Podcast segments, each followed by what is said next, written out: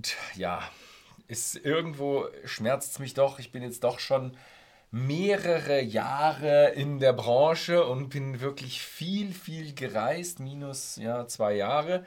Aber ich habe es immer noch, es kommen immer noch Flaschen hier auf dem Tisch, wo ich sage, ich habe die Stills noch nie von, von, von nahem gesehen. Ja, aber Lauer, den wir heute haben, 18 Jahre alt, Double Sherry Cask Finished. Preis bei whisky.de im Shopsystem für 128,50 Euro.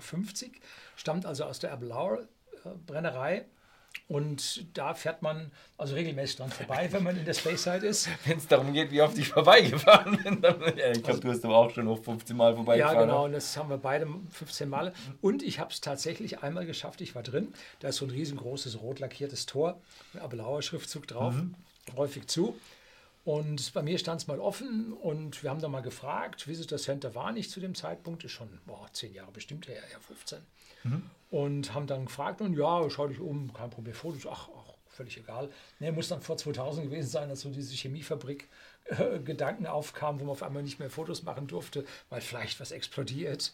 Ja, die haben ja Chemieunterricht nicht gehabt. Ja, und da habe ich die Brennblasen gesehen, das sind richtig ja, fette, birnenförmige Brennblasen, die also intensiven ähm, Spirit Raw Whisky rausbringen. Um, ähm, tolle Dinge, ich glaube, es sind vier Stück und äh, tolle große Lagerhäuser, wahnsinnig viele Sherryfässer da drin. Und das Besondere an diesem Whisky ist jetzt, dass der in zwei verschiedenen Sherryfässern gefinisht wurde und dass der Whisky aus zwei verschiedenen Holzsorten, nämlich amerikanischer Weißeiche und europäischer Eiche, stammt, was jetzt ja zu ja, sehr komplexen Geschmäckern führen dürfte.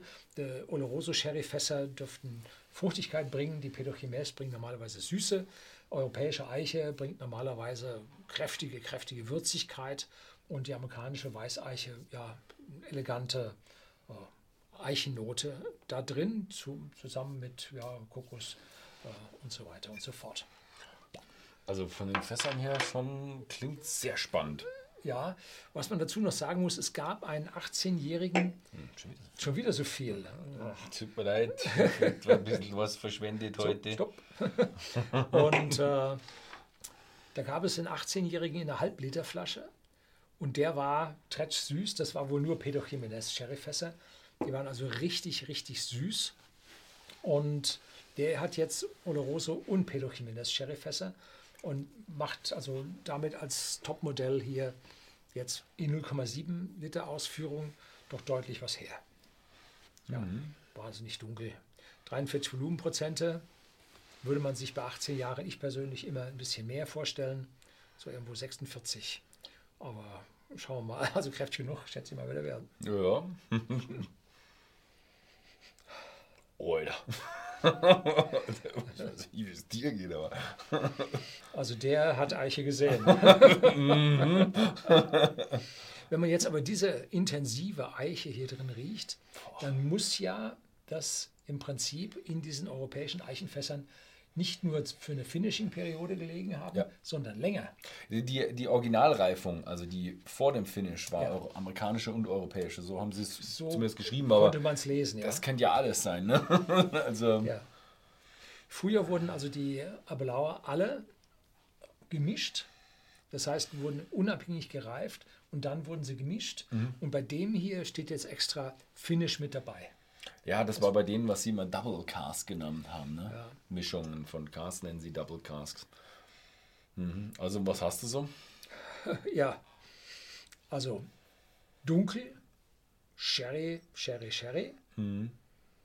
Dazu eine Vanillenote, die ich beim ersten Mal probieren gerade für den englischen Take noch nicht hatte. Oh ja, ist ein bisschen lieblicher geworden. Bisschen lieblicher, fruchtig. Karamellnote, aber das Sherry und Eiche ist so dominant mit einer, einer hintergründigen Würzigkeit, die jetzt schon in der Nase drin ist. Mhm. Ja. Also, er ist jetzt ein bisschen lieblicher. Beim ersten Mal war das Ding nur Schokolade und Karamell. Da war irgendwie. Jetzt haben wir so ein bisschen Vanille und so ein bisschen mehr, mhm. mehr die Süße. Schon gut, ja, Süße war vorher auch so ein bisschen so. Es riecht ein bisschen nach Milchschokolade, aber auch kräftig. Einfach so Rosinen. Also richtig Rosinenschokolade. Und zwar Und Eiche. Also man merkt definitiv, hier ist eine Eiche. Das riecht, riecht ein bisschen wirklich wie so ein Eichentisch. Ja. Cheers. Tschüss.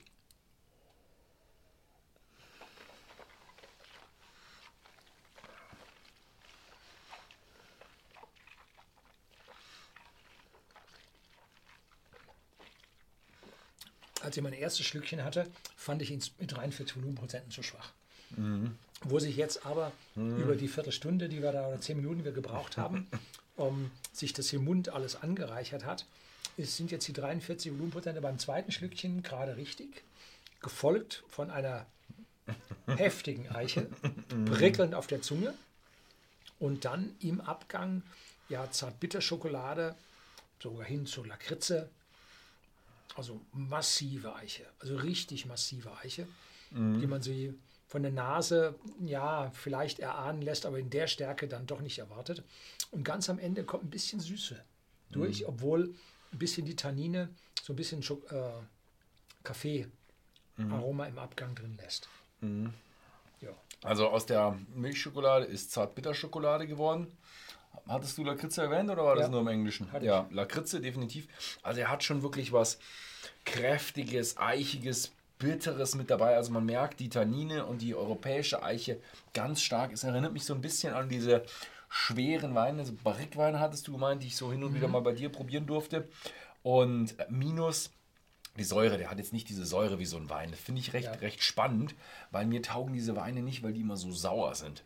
Der Äh, äh, hier hat jetzt eben süßer. diese Bitterkeit äh, und diese Tannine und diese Kraft, diese Kraft und die Würzigkeit, die daraus entsteht, was so eine eigene Würzigkeit ist. Aber man hat nicht dieses Gefühl, wo man sich denkt, boah, jetzt boah, überall die Säure bei mir im Körper. Also der ist schon heftig. Also, was würdest du denn in, in einem Blind Tasting sagen für Alter? Ja, ja, schon heftig.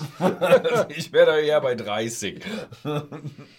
Also der erinnert mich schon an so irgendwelche solche alten 30, 40-Jährigen.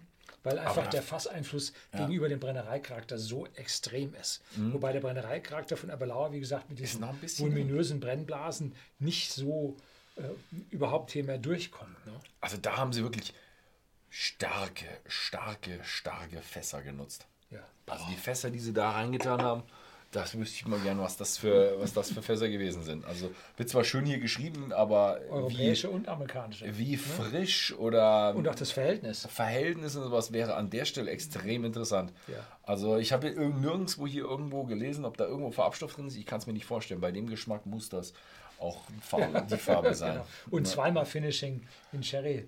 Ja, Also, also, äh, bisschen eine Warnung von hier, wenn ihr lieber so weiche wollt und die Eiche nicht ganz so, dann ist es definitiv nicht euer. Wenn ihr aber so richtig schön europäische Eiche, klassisch wie es gemacht wird, richtig Sherry-Bombe mit richtig schön Tannin, dann ist der richtig euer Whisky. und bitte nicht verwechseln mit dem 0,5 Liter, den es vorher gab.